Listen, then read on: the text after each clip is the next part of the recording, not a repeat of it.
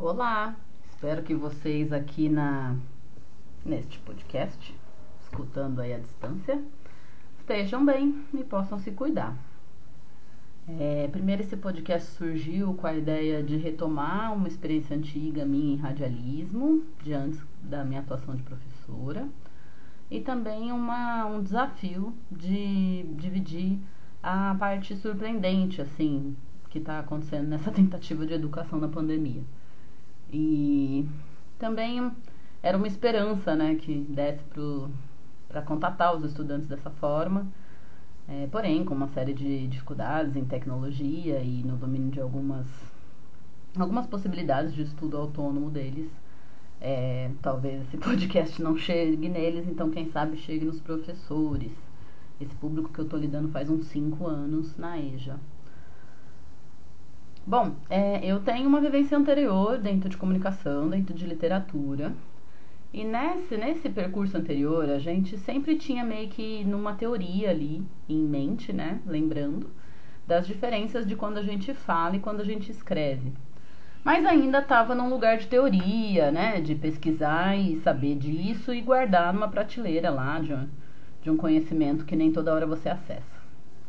Porém, aqui na educação remota, lidando com jovens e adultos, é uma, a gente sempre manda as nossas atividades para a coordenação, que faz toda uma diagramação.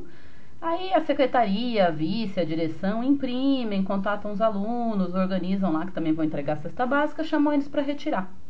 Então acaba que, é, num certo sentido, pelo menos começou bastante restrita a questão de texto e pergunta. Claro, além dos contatos para a gente evitar perder o vínculo nas redes sociais.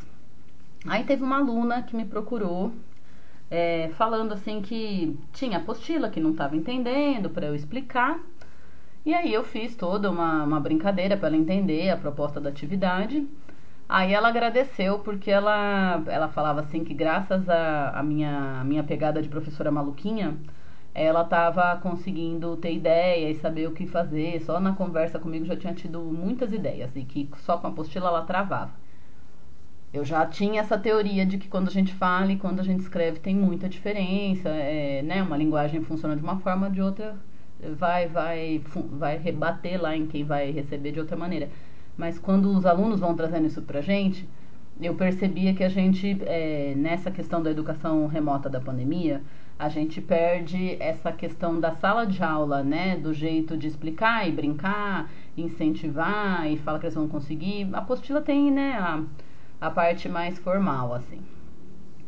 E a gente sente que, por exemplo, é, aqui para eu dar conta da minha própria pandemia, eu fiz um, um, umas oficinas, uns cursos ligados à arte, à arte educação, que são paixões minhas que eu falei, focando em estudar o que eu amo, tem uma questão não só da gente se conhecer, mas da gente se melhorar mesmo, né? Isso já aconteceu até antes da, da pandemia.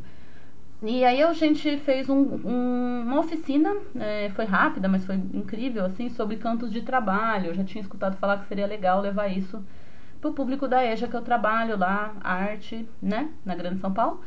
E aí eu achei um barato, porque os professores sempre traziam, eles já tinham ido pesquisar é, os, os grupos, né, de regiões, assim, que tem trabalho rural é, e daí pesquisaram, né, entenderam como eles criavam os versos, aí eles traziam a, as músicas gravadas pra gente. Sempre tinha aquele momento em que eles chamavam, eles diziam para os alunos, né, fazermos os versos. Eles já tinham cantado ali como se fosse o refrão, a parte principal lá da música de trabalho, e nos chamavam para complementar com os versos que a gente criasse. Eu percebia que tanto eu quanto os outros estudantes ficávamos tentando escrever de uma maneira que coubesse na música, tentando perceber se a sonoridade da nossa poesia conversava com a musicalidade do que eles cantaram pra gente. Resultado, a gente ia mostrar esses versos no fim da aula, quando eles já tinham cantado outras músicas. Eles apresentavam uma música chamando a gente para completar com verso. No primeiro momento da aula, a gente devolvia os versos que eles tinham pedido, uma hora e meia depois, muitas músicas depois. Então eu prestei atenção que assim, tem uma diferença assim do tempo da linguagem escrita e da, do tempo da linguagem falada. Também era óbvio que a gente já, já sabia disso antes, né? Fui jornalista, sou escritora, conto história, mas é, você perceber né, isso nos seus estudos ou na sua aula, mesmo que distante dos alunos por conta da pandemia, foi muito mais potente, assim, né? O que, que eu percebia? A, a linguagem escrita é super devagar comparada com a fala. Isso não foi só na aula com esses professores. Algumas aulas depois eles trouxeram uma mestra de uma região rural que eles usam o canto para tudo, assim, né? Para marcar o tempo do trabalho, para aliviar o peso do trabalho, para aguentar quando eles têm que, tipo, debulhar o trigo a noite inteira, enfim. E aí a gente reparou a mesma coisa, ela pegava o pandeiro e fazia com uma super facilidade, com uma super rapidez, e a gente que estava fazendo no papelzinho para cantar para ela depois, tinha toda uma lentidão. Apesar dessa diferença da linguagem falada ser muito mais rápida que a escrita, no nosso, no nosso mundo é, é escrito, é, acadêmico, enfim, da pesquisa formal, a, a escrita tem um status maior que a fala, o que é uma baita injustiça, né?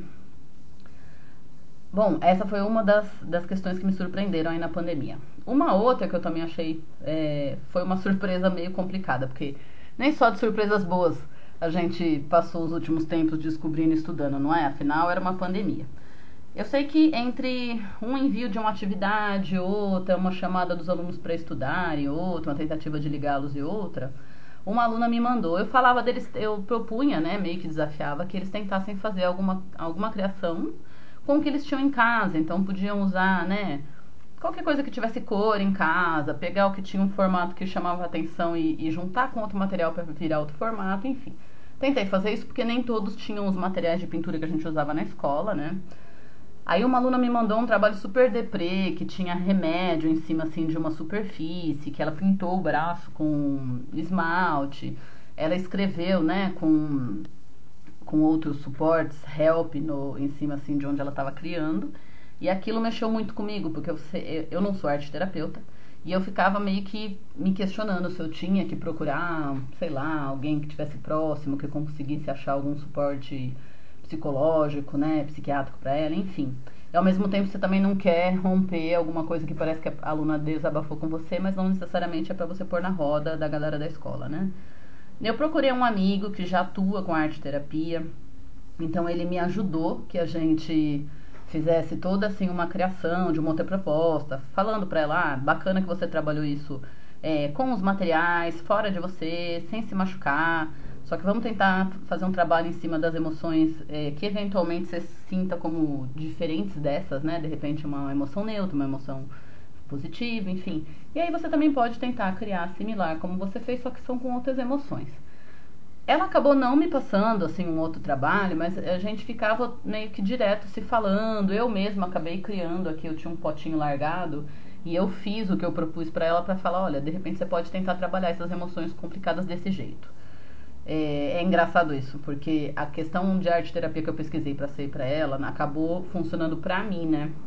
Mas de qualquer forma, eu sinto que ela percebeu que eu estava me colocando como presente, como disposta, como aberta para trocar com ela. É, acabou que eu acho que ela terminou esse semestre passado, né? E não voltou esse para a escola, porque nem todos retornaram, retornaram nessa escola que a gente trabalha, né? Eles podem ter ido para outras, porque o nosso ciclo com eles é semestral.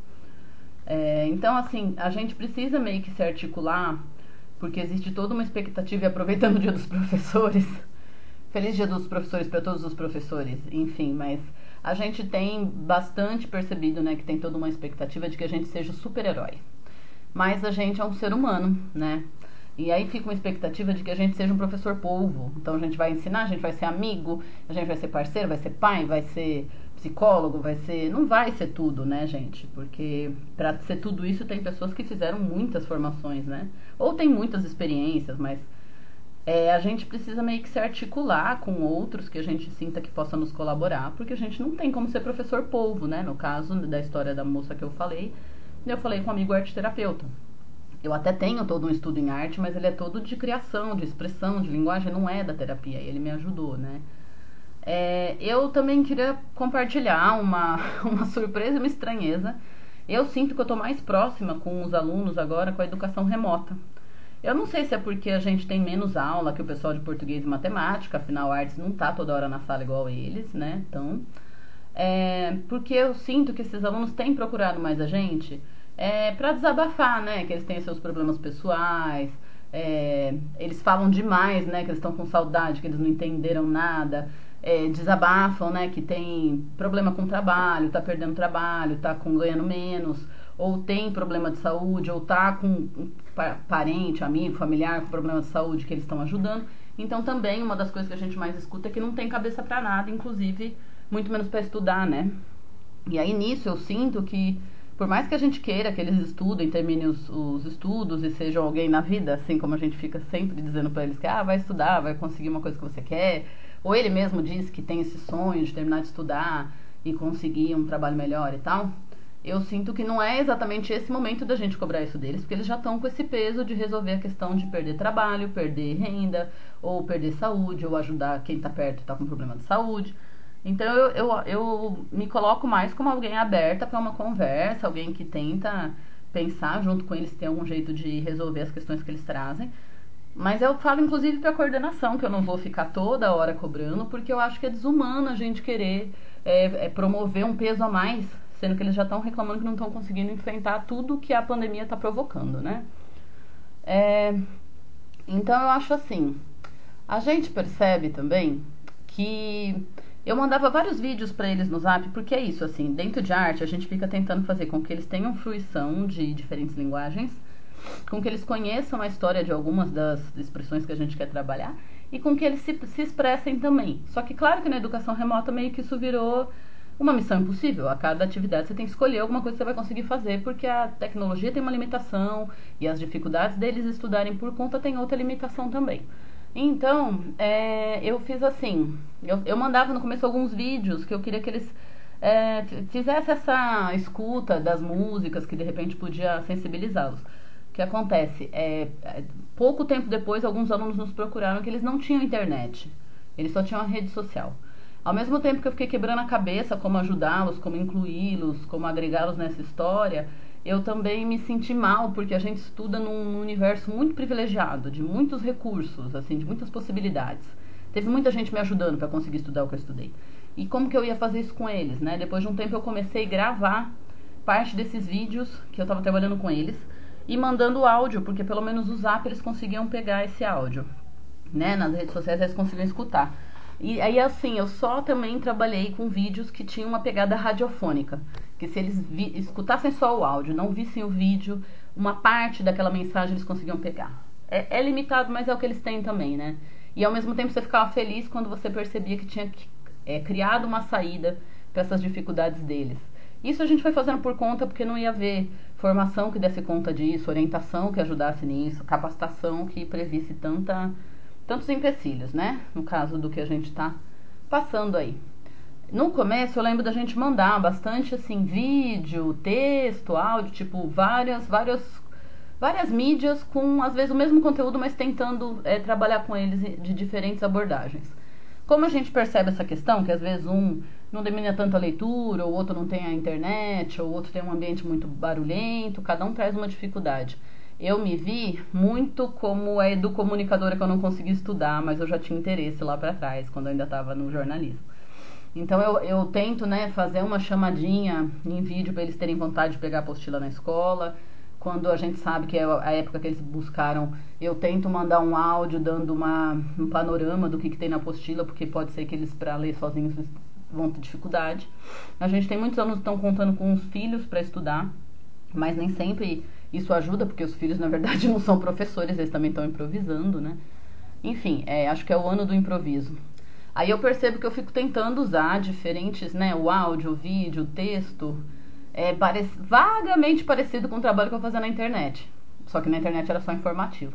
E com os alunos agora você fica tentando, né? Se eu não conseguir esse aluno que tem essa dificuldade dessa maneira, eu consigo dar outra.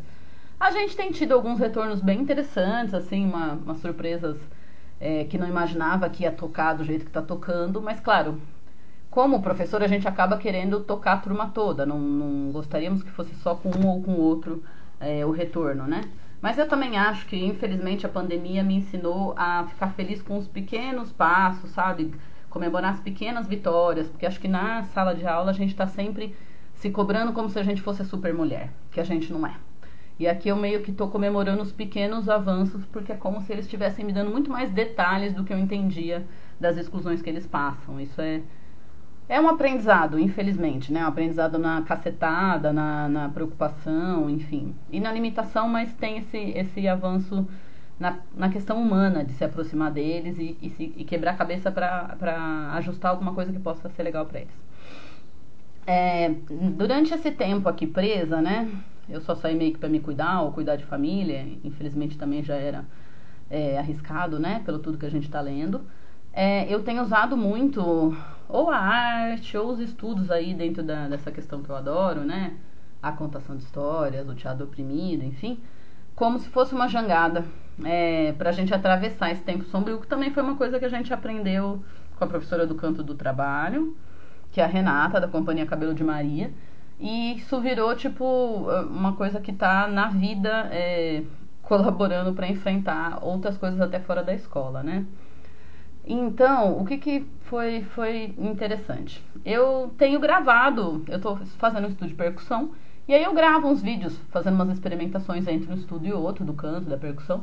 Não tá 100%, não tá super ajustado, ainda não é o que eu gostaria, porque eu tô aprendendo. Mas eu divido com eles como, olha, tá vendo? Eu também tô aprendendo, então tá tudo bem que vocês estão aprendendo, que tem suas dificuldades, nós vamos todos superando aos poucos aí. E aí, é a gente percebe que né, não são só eles que estão com essa dificuldade da concentração, de trabalhar ou de estudar. Porque quando eu perdi meu tio, eu gravei para eles uma um toque da Caixa do Divino que eu estou estudando e uma música que a professora do canto me ensinou, que é alguma coisa assim. O cantar das alvoradas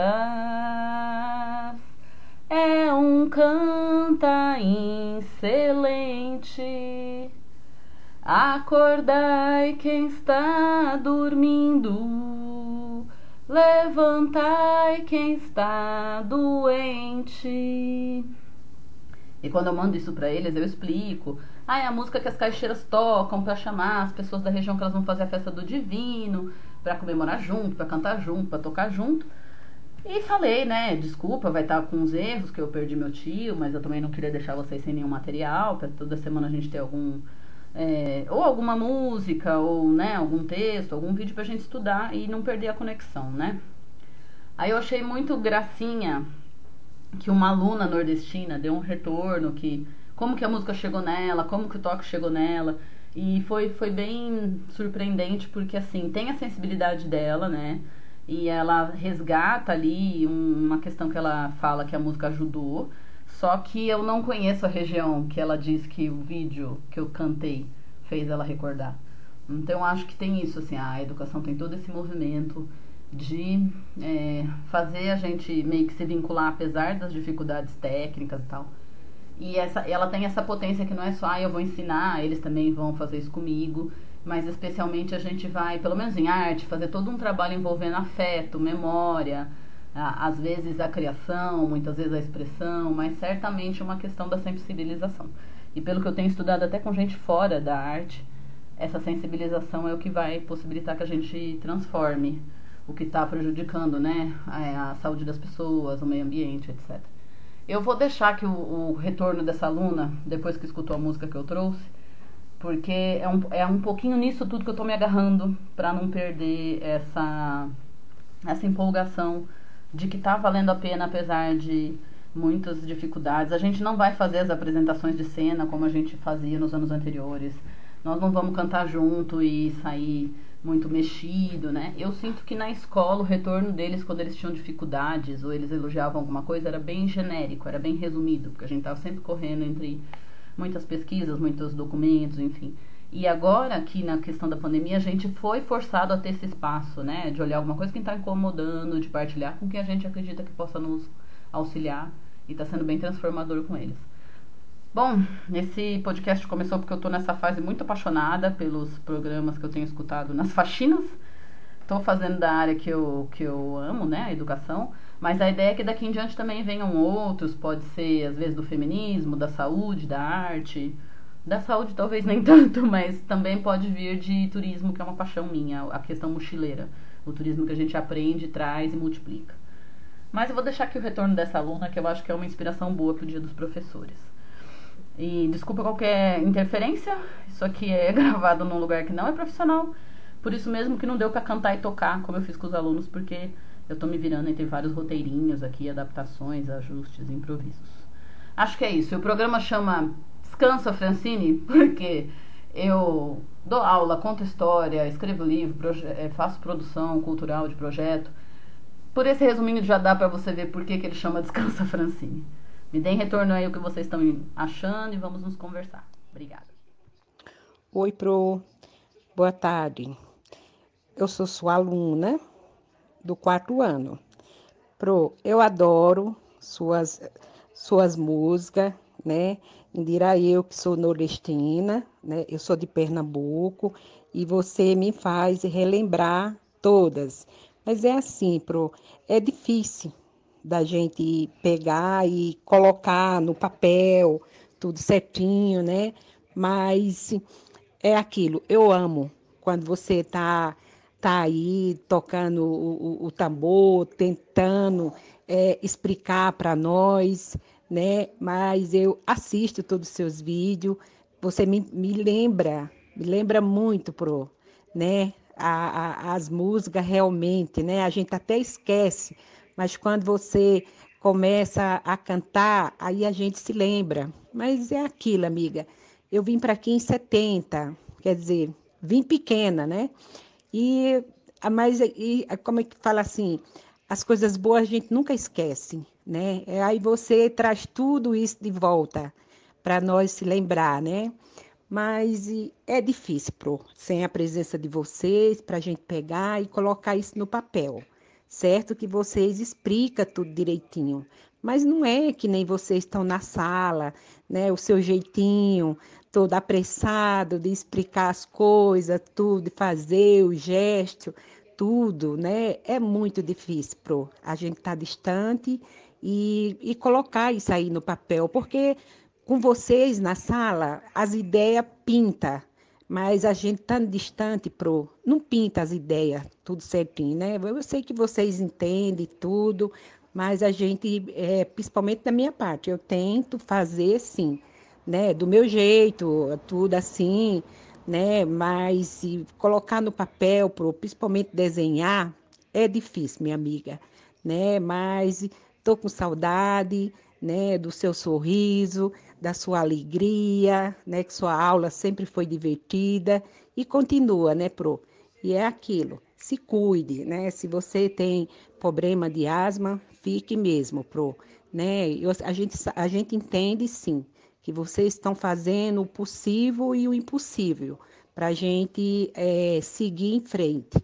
Mas é muito difícil, Pro. Sem você, estar lá na sala, sem a gente, para estar tá explicando tudo, né? E vocês têm um jeitinho de vocês, né? E a gente também ali, né? Nós já começa a conversar e a coisa anda. Mas assim, distante, minha amiga, é muito difícil, tá bom, Pro?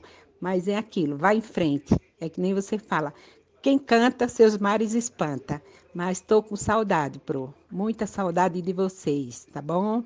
Mas se cuide. Beijo, Pro.